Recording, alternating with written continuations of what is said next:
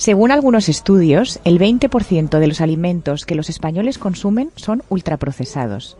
La falta de tiempo, el estrés, la ansiedad o una mala educación alimentaria suele llevarnos a comprarlos. Pero ¿sabemos qué impacto tienen en nuestra salud? La belleza es nuestra.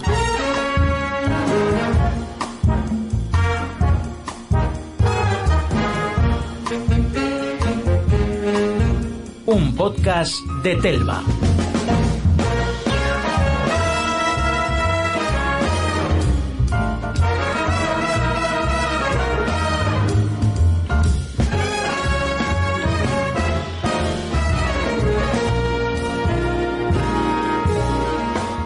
verduras, frutas, legumbres, cereales integrales, pescado.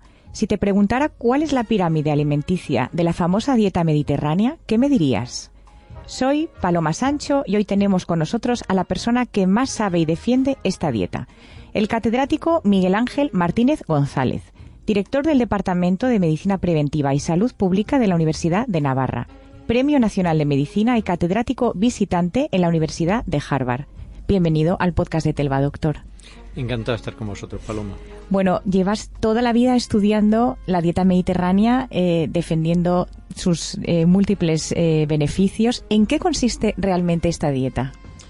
Pues es un modelo que tiene más alimentos de origen vegetal que alimentos de origen animal, sin ser desde luego vegetariano, porque se permiten los alimentos de origen animal tiene como buque insignia el aceite de oliva, especialmente aceite de oliva virgen extra.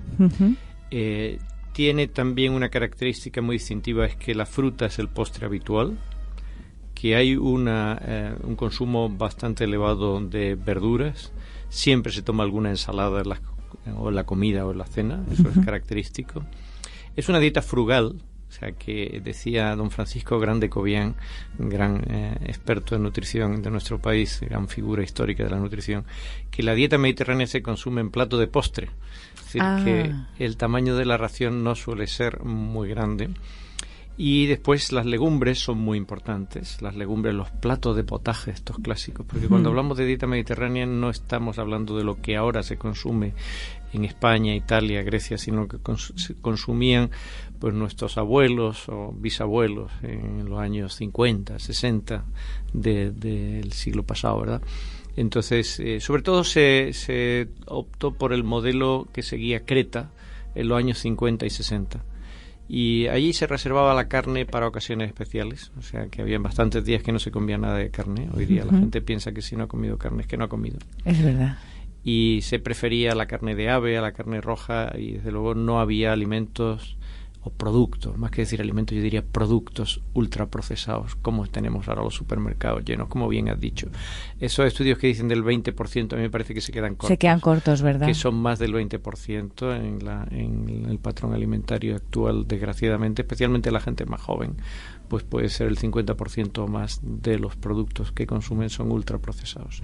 Y la dieta mediterránea se caracteriza por o no procesados o solo mínimamente procesados. O sea, son alimentos naturales que se reconoce el alimento en lo que estás comiendo y no está enmascarado de ninguna manera. Eh, me parece interesante eh, esto que has dicho de que nos creemos que hacemos la dieta mediterránea, pero no la estamos haciendo. Eh, ¿Cuáles son esos hábitos que no que estamos haciendo mal?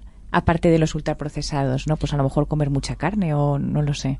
Sí, hemos importado desgraciadamente de eh, Estados Unidos el modelo de esa dieta americanizada con hamburguesas, salchichas, ketchup, bebidas azucaradas, eh, postres que son auténticas bombas de nata llenos de azúcar.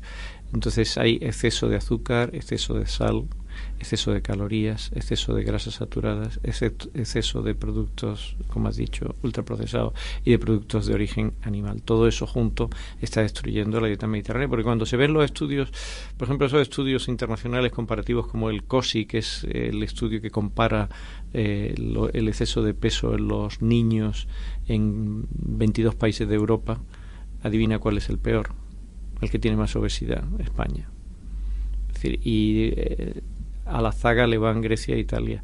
O sea que nosotros hemos ido viendo en los estudios que hacemos que cuanto más joven es la población española, menos se adapta al patrón tradicional de dieta mediterránea. Las personas mayores sí es fácil encontrarlo todavía, pero se está perdiendo. Desde luego se ha abandonado muchísimo las legumbres, esto está muy abandonado. Es decir, que nosotros cuando cuantificamos todo esto decimos por lo menos hay que tomar tres raciones de legumbres a la semana y tres raciones de pescado a la semana. Eso lo hace muy poca gente. Hmm. Eh, si te va a gente mayor sí es más fácil, pero en gente joven no. ¿Cómo sería eh, un día eh, de dieta mediterránea? ¿De desayuno, comida, cena? Si son cinco comidas o no, porque ahora también hay mucho debate con esto. Sí. Bueno, no, no hay que poner como un dogma lo de que tengan que ser cinco comidas al día. No hay una evidencia científica irrefutable al respecto. Hay estudios que apuntan en una dirección y otros en otra. Yo creo que cuando se trata de perder peso, pues hay que adaptarse mucho. Ahora mismo estamos en la época de la medicina personalizada. Hmm. Hay que adaptarse mucho pues, a los hábitos, al autodominio, al tipo de de autocontrol que tenga la persona que quiere perder peso, que a lo mejor hay gente que les resulta más fácil autocontrolar, autocontrolarse en todas estas calorías o gestionar mejor sus calorías si hace cinco tomas al día que en vez de hacer dos o tres, ¿no? hay otra gente que lo que le resulta más fácil para adelgazar es prescindir de las comidas a partir de mm. cierta hora de la tarde y ya no consumir nada. Entonces, un, un, día típico pues sería un desayuno eh, con eh, pan integral, tostada de pan integral con aceite de oliva virgen extra. Se puede tomar una pieza de fruta también en el desayuno. Eh, un café, mejor con sacarina que con azúcar, si uno no le gusta el café amargo, a mí me gusta amargo. Hmm. Eh, em, y eh, evitar pues toda esa bollería industrial. La bollería hmm. industrial hace estragos. La bollería industrial se hace con grasas muy baratas, está muy cargada de almidón, de azúcar y de grasa de mala calidad. Y resulta muy barata, muy conveniente, pero es lo que la mayoría de la gente, desgraciadamente, ahora mismo está haciendo en el desayuno. Eh, luego pasamos a la comida y en la comida pues se puede tomar un primer plato de legumbres, eh, pues estoy hablando de garbanzos, alubias, eh, guisantes, es decir que lentejas, todo esto, que hay platos maravillosos, una menestra, por ejemplo, en Navarra hacen estupendamente la mm. menestra, porque estamos hablando de la dieta mediterránea como algo relativo a la salud, pero yo creo que, es que hay que defenderla también por lo agradable que es al paladar. Mm. Es decir, que es una dieta que la gente la mantiene muy bien a largo plazo. Y después un segundo plato, pues que puede ser huevo o pescado. Se puede tomar una tortilla, se puede tomar eh, el huevo ha sido demonizado, especialmente en los ámbitos de la cardiología española, porque eh, se sabe a ciencia cierta que la yema de huevo es de mm. todo lo que se puede comer lo que más colesterol tiene. Mm. Pero una cosa es el colesterol en la dieta y otra cosa es el colesterol en la sangre. Y dentro del colesterol en la sangre está el colesterol bueno y el colesterol malo. Y el efecto del huevo es básicamente neutro.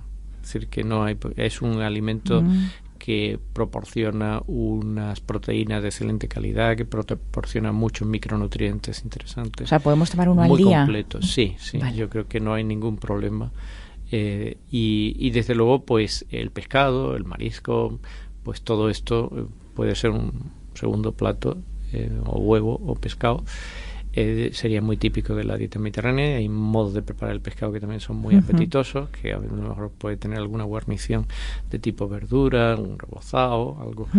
Y después eh, no es imprescindible la merienda.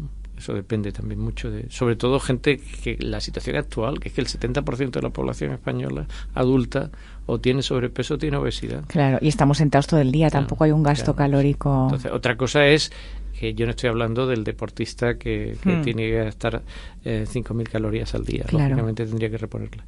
Y la cena es bueno que sea ligera. En esto cada vez hay más estudios de cronobiología que están viendo que esas calorías por la noche pueden ser un poco peores, ¿no? Ahora se habla. Hmm. Entonces, yo creo que lo propio para una persona en la situación más habitual que la de sobrepeso, pues sería una ensalada eh, y algún hmm postre de fruta, ¿no?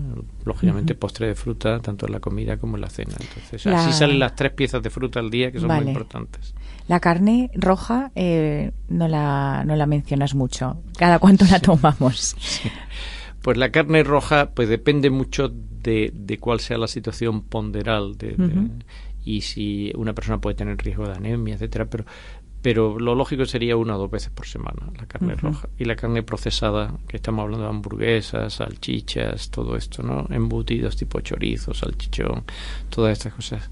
Pues más bien una o dos veces al mes. O sea, El embutido una o dos veces al mes. Sí, ahí, ahí se salva un embutido que lo hemos estudiado, o sea, no, que es el jamón de verdad, ¿no? El jamón curado, el jamón serrano. En ese sí que tenemos. Pero digo, estoy hablando no de una persona que hace muchísimo ejercicio físico. Una persona que hace mucho ejercicio físico y que está delgado puede tener eh, como una adaptación a tomar embutido con más frecuencia. Y desde luego, pues, eh, si toma embutido, se suele acompañar de pan, fundamentalmente pan Claro. blanco. Entonces, en el momento en que se empieza a ganar peso y alguien es sedentario, pues esto es una bomba. ¿no? Entonces, desde luego que sea mejor con pan integral.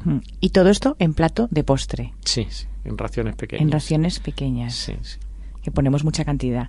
Eh, lo de las legumbres, por ejemplo, eh, tienen que ir acompañadas de, porque eh, hacemos las legumbres siempre con carne, con embutido, con chorizo. ¿Es mejor hacerlas en versión vegetariana? No, o sea, no es necesario. O sea, la dieta mediterránea tradicional, que tengan esos tropezones, o como se dice, las alubias con sus sacramentos, ¿verdad? Pues eso, eso le da mucho más sabor y hace más apetitoso el plato. Y, ya digo que es fundamental adaptar eh, las calorías que se ingieren a las necesidades calóricas que una persona tiene, ¿no?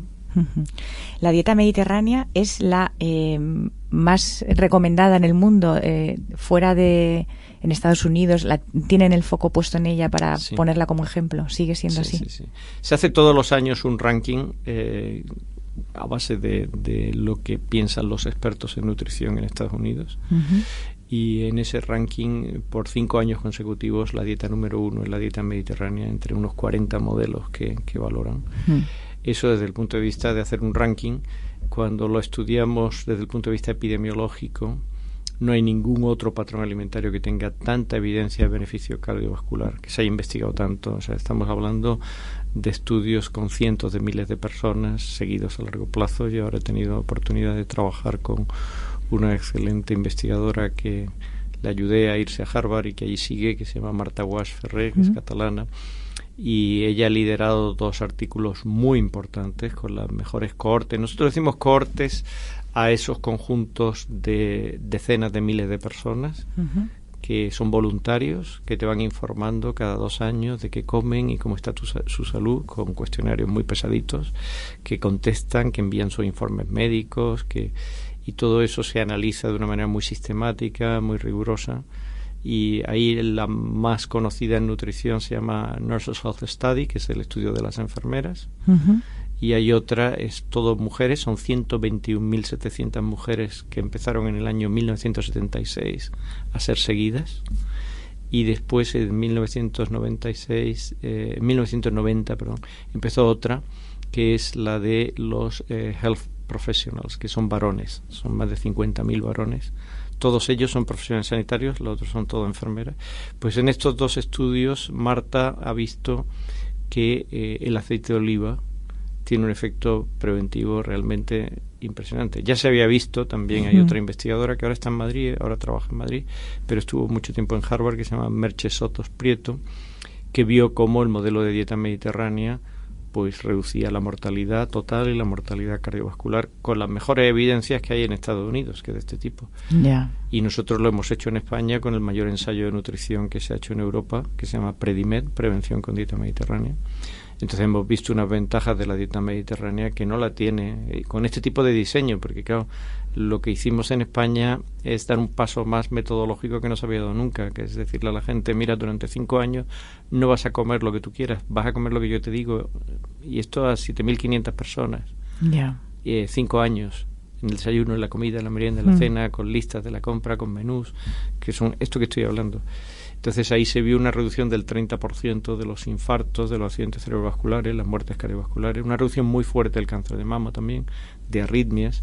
Entonces, claro, esto es lo mejor que se puede hacer en medicina, que es asignar al azar a tres, en este caso eran tres patrones dietéticos, a 7.000 personas.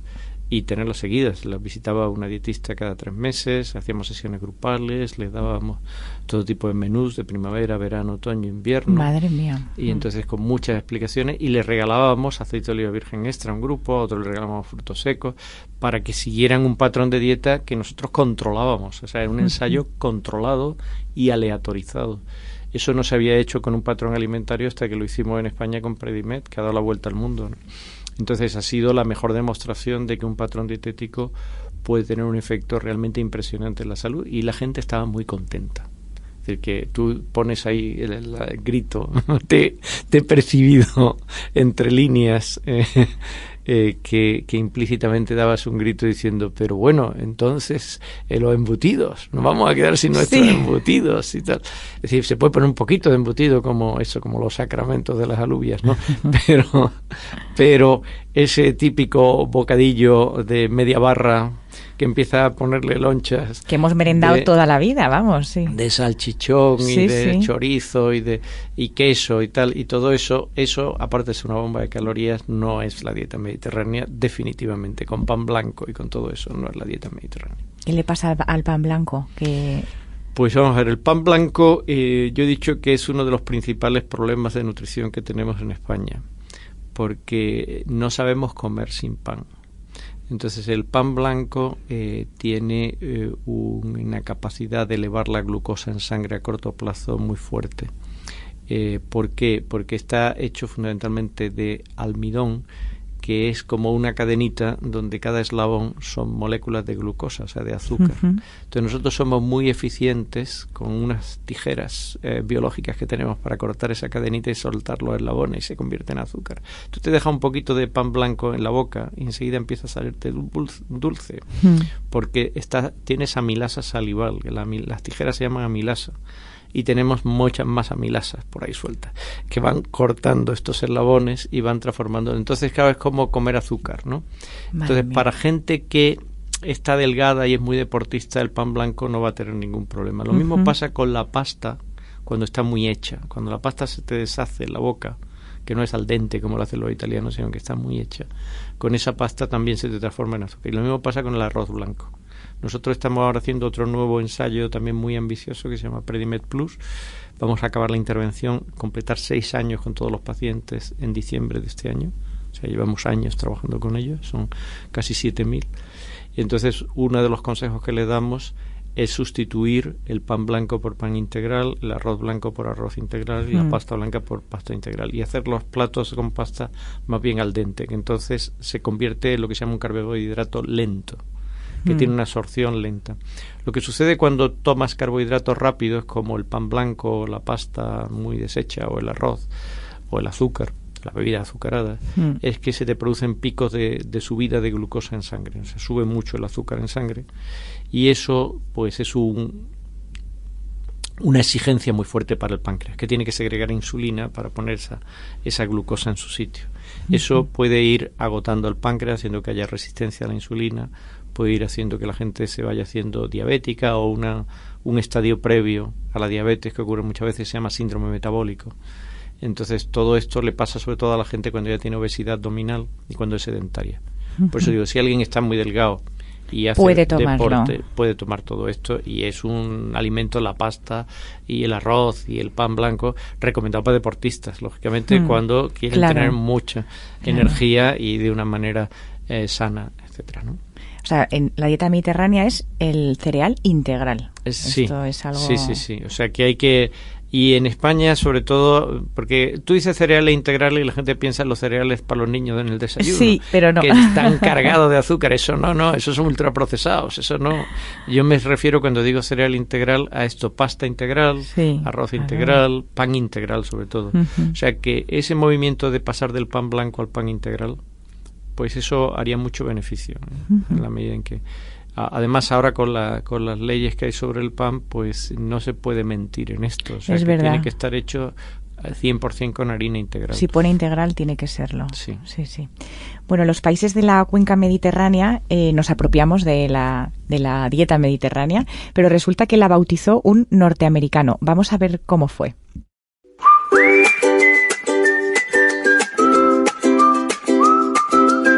¿Sabías que el término dieta mediterránea nació en un laboratorio de Minnesota a mediados del siglo XX? Fue el biólogo y fisiólogo americano Ansel Keys quien lo acuñó después de estudiar la relación entre la dieta, el estilo de vida, los factores de riesgo y las tasas de enfermedad coronaria y accidente cerebrovascular en su estudio siete países, entre los que estaban Finlandia, Italia, Holanda, Grecia, Yugoslavia, Estados Unidos y Japón. En sus investigaciones sobre el terreno, Ansel Keys también visitó España. En concreto estudió cómo los habitantes de Vallecas y Cuatro Caminos, que apenas bebían leche ni comían mantequilla o carne, tenían valores muy bajos de colesterol y las enfermedades coronarias eran prácticamente desconocidas entre ellos. Por el contrario, los del barrio de Salamanca, con una dieta más rica en grasas animales, tenían valores de colesterol más elevados y los infartos de miocardio eran más frecuentes.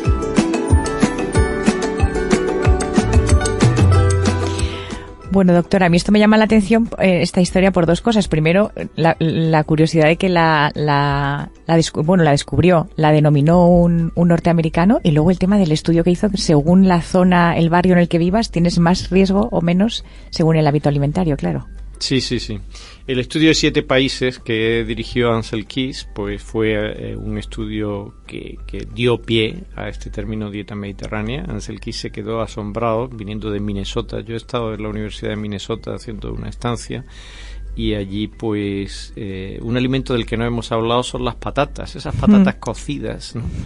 Entonces eh, ellos toman eh, son fécula también, son almidón, es decir que también estamos en la misma situación que el pan blanco, la pasta o el arroz. ¿no? Entonces, en Minnesota tienen ahora mismo unas tasas de obesidad altísimas. Hay que darse cuenta de que en Estados Unidos, ahora mismo, uno de cada once adultos es candidato a cirugía bariátrica. ¿Qué sistema sanitario puede soportar esto? Y nosotros, las generaciones más jóvenes, vamos camino de seguir sus pasos. Eh, es esta cultura de la hamburguesería, esta que les pirra a los chavales. Se ha cometido el error de, para las celebraciones de los cumpleaños, vamos a hamburguesería, es la fiesta, es la alegría, ¿no?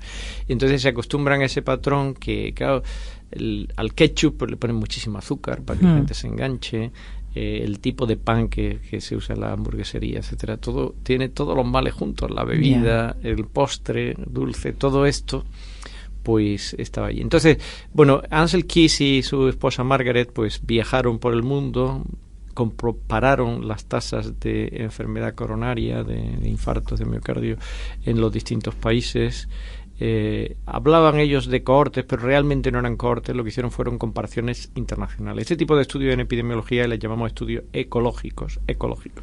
Pues son como correlación entre países y tasas, o entre barrios, cuando lo hizo aquí en Vallecas, barrio Salamanca. Entonces todo eso genera hipótesis, pero no las demuestra, porque la unidad de análisis es el conjunto, en vez de ser el individuo. Entonces hay que hacerlo a nivel individual. Hay que ver si dentro del barrio de Salamanca el que tiene el colesterol más alto es el que más carne come, no la media de todo el barrio de Salamanca. ¿verdad? Y lo mismo con Grecia, con Yugoslavia, con Holanda. Desde luego, eh, lo que sí eh, era asombroso cuando se hizo el estudio de siete países, que era, mm, pues, eh, era sobre los años 60 del siglo pasado, eran las tasas altísimas que había en Finlandia y las tasas bajísimas que había en Creta. Por eso se pensó en la dieta de Creta tiene que tener algo. Porque además se daba la casualidad de que un factor de riesgo eh, fortísimo para la enfermedad del infarto de miocardio es el tabaco. Hmm. entonces no es que los finlandeses fumaran más, a veces encontraban más fumadores en países mediterráneos. A pesar de tener más fumadores, pues tenían menos infarto. Esto tiene que ser por la dieta. Y sobre todo los niveles. Entonces, se hablaba del colesterol total. Ahí eh, hicieron unas ecuaciones, Anderson, Ansel Keys y don Francisco Grande Cobian, del que hemos hablado antes. Son las ecuaciones de Anderson, Keys y Grande que relacionaban el tipo de grasa que consumías con cómo cambiaba el colesterol en la sangre. Y entonces ahí es donde se vio, por ejemplo, esto que decíamos antes de que el consumo de huevo no influye mucho en el colesterol en la sangre. Lo que influye sobre todo es la grasa que tiene esa bollería industrial, eso sube mucho el colesterol, la bollería industrial, colesterol malo, porque hay un colesterol bueno eh, las carnes procesadas, las carnes rojas, mm. tienen mucha grasa de origen animal, grasa saturada, que todo eso, la mantequilla también. el queso curado, todo esto tiene un tipo de grasa que te eleva el colesterol en la sangre, el colesterol malo, y eso es un factor de riesgo claro para la enfermedad cardiovascular.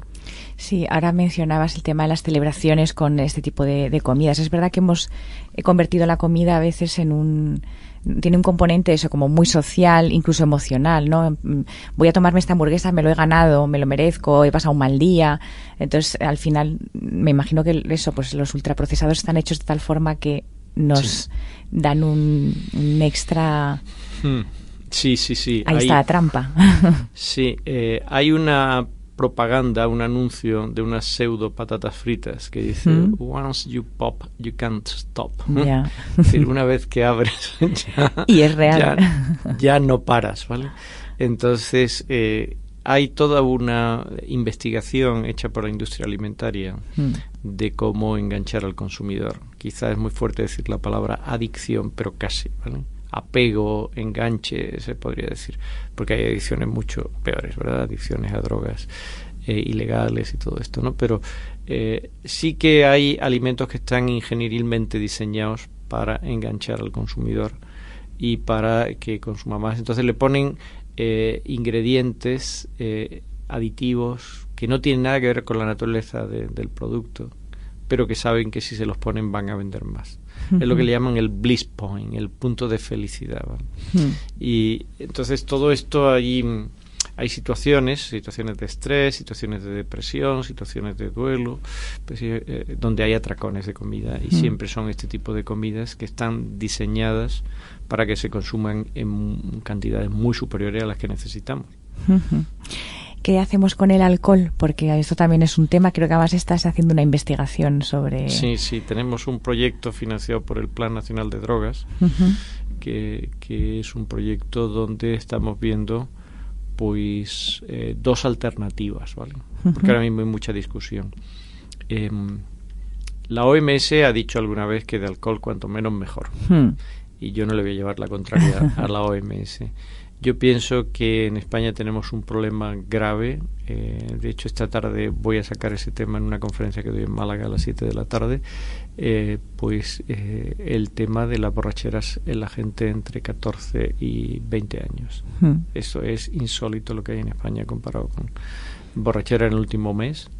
Pues según la encuesta del Plan Nacional de Drogas, en algunas de estas edades supera el 30%. O sea, uno de cada hmm. tres se ha emborrachado en el último mes que chavales de esa edad, de adolescentes, lo que llaman teenagers, o sea, en Estados Unidos, de los, de los 13 a los 19, ¿no? que acaban en teen los años, pues eh, tengan tanta familiaridad con el termo, término coma etílico. Ya. Que tengan la concepción de que sin alcohol no hay fiesta. Esto es una barbaridad. Hmm.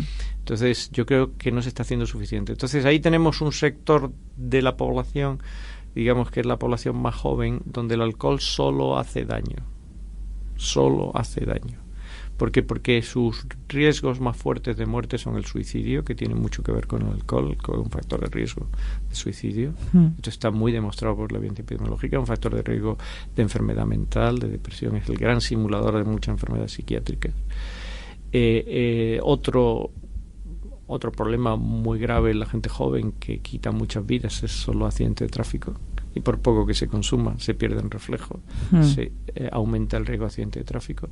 Y otro problema en las chicas jóvenes es el cáncer de mama que se produce a edades muy prematuras y el alcohol, por poco que se consuma, es un factor de riesgo para el cáncer de mama. Entonces, en, chicas jóvenes. Entonces, estas son las principales amenazas para la vida de las personas hmm. jóvenes. Entonces, a estas personas hay que decirle claramente que no al alcohol. Esto se llama segmentación del mensaje. Ahora bien, si te vas a personas mayores de 45 años que tienen cierto riesgo cardiovascular, es de las evidencias más consistentes que hay en epidemiología, que más han coincidido los estudios uno tras otro, de que el consumo de moderado de alcohol reduce el riesgo de infarto de miocardio y de accidente cerebrovascular isquémico. Esto o sea, en personas que tienen ese riesgo, porque la gente joven no tiene riesgo de tener un infarto, no tiene riesgo de un ictus. ¿no? O sea, la copa de vino que... que... Sí.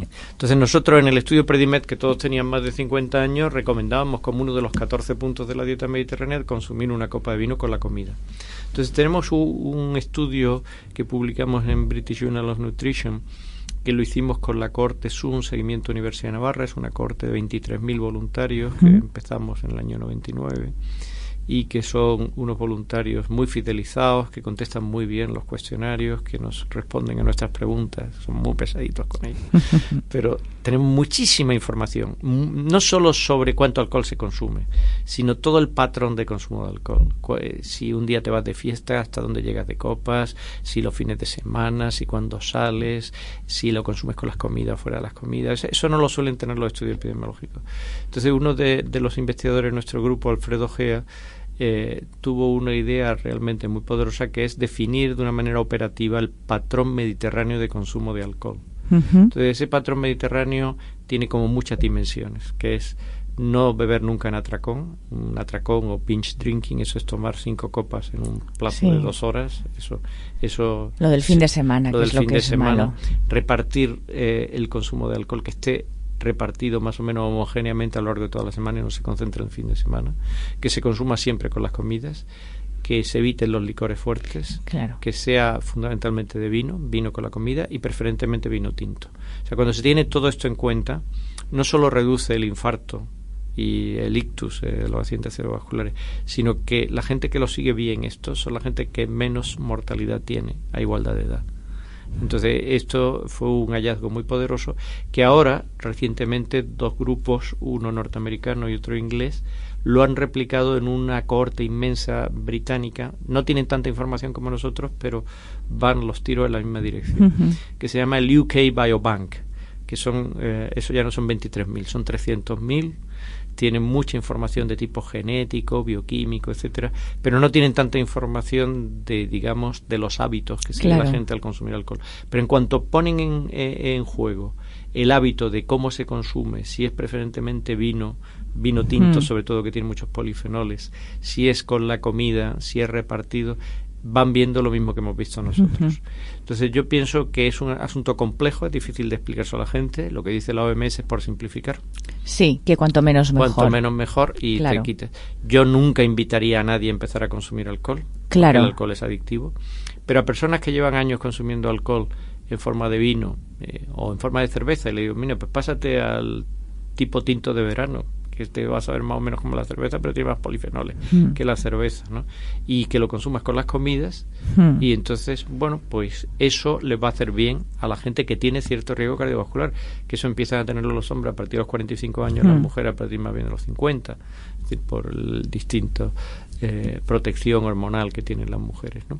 Entonces, esto yo creo que es algo que requiere mucha más investigación y no simplismos, ¿vale? Porque ha habido mucha gente que es una especie de fundamentalismo, es decir, cero alcohol en Sí, todas es que ahora hay una tendencia de eso, Sí, claro. sí. Eso es lo mismo que el veganismo extremo. Mm. Ojo, ojo, yo nunca propugnaría ese veganismo extremo, ya lo peor de lo peor es el crudiveganismo. En el libro ¿Qué comes? le doy muchos palos a eso de la dieta crudivegana porque, eh, bueno, la gente que, que ha estudiado esto se da cuenta de que se puede tener muchos déficits eh, nutricionales y puede tener mucha inadecuación nutricional y puede tener muchos problemas ese tipo de dietas tan exageradas. Sobre todo que son dietas que al final torturan tanto al individuo que no la mantienen. O sea, cuando tú le dices a la gente No es sostenible. a la gente que, que tiene riesgo cardiovascular, que dice, este señor puede tener un infarto en los próximos 10 años con una probabilidad del 10%, ¿no? Entonces, y le dices que siga una dieta mediterránea y le dice, y se toma una copa de vino, ¿usted toma vino? Sí, pues tómese una copa en la comida, mantenga una copa, no se pase, no, no pase de Sí. dos copas nunca, pero tómese una copa de vino en la comida. Es que te lo agradece, es que es feliz con el consejo que le está dando el médico. Y eso hace que se adapte mejor también a su dieta. Claro. Entonces, porque ya ves que es una persona que controla, que tiene autodominio, que es una persona que sabe gestionar sus apetitos, digamos. Decir, que, que, pero decirle a un chaval, ancha es Castilla con el alcohol, desde luego esto No. sería una barbaridad y creo que tenemos un problema muy grave. Además, una cosa muy interesante que ha visto el Plan Nacional de Drogas es que cuando los chavales perciben que sus padres son permisivos en el tema del alcohol, es cuando más riesgo de, de tener borracheras repetidas tienen. O sea, que, que es curioso, pare- puede parecer, no, no le importa mucho, sí que le importa. Ya, O sea, ya, ya. Que, que cuando son preguntados, ¿tus padres ven bien que bebas? Pues eso discrimina muchísimo entre quién va a tener este famoso binge drinking y quién no. Bueno, eh, para cerrar el episodio, doctor, eh, te voy a pedir que nos digas cinco alimentos eh, o hábitos alimentarios que deberíamos introducir en nuestra dieta para decir que sí, que cumplimos realmente con la dieta mediterránea.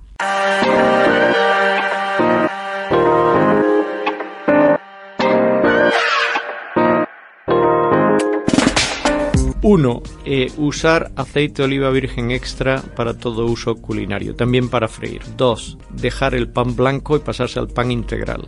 Tres, tomar tres piezas de fruta todos los días. Cuatro, sustituir las carnes rojas y procesadas por carnes de ave o pescado. Y cinco, el plato de postre reducir el tamaño de las raciones, efectivamente, sobre todo si uno tiene exceso de peso ya. Supongo que podría estar bastante cabreado con lo que me pasó, pero cuesta seguir enfadado cuando hay tanta belleza en el mundo.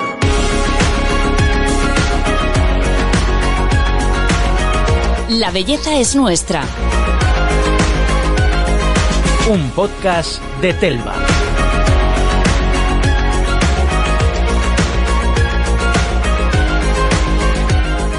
Bueno, pues eh, tomamos buena nota de todos los trucos que nos has dado y, agradecerte que hayas venido al podcast de Telva y hablarnos de la dieta mediterránea. Ha sido un placer, encantado. Bueno, pues eh, con este mensaje nos despedimos. A todos vosotros os agradecemos que nos escuchéis siempre y os esperamos en el próximo capítulo. Ya sabéis, la belleza es nuestra. Hasta pronto.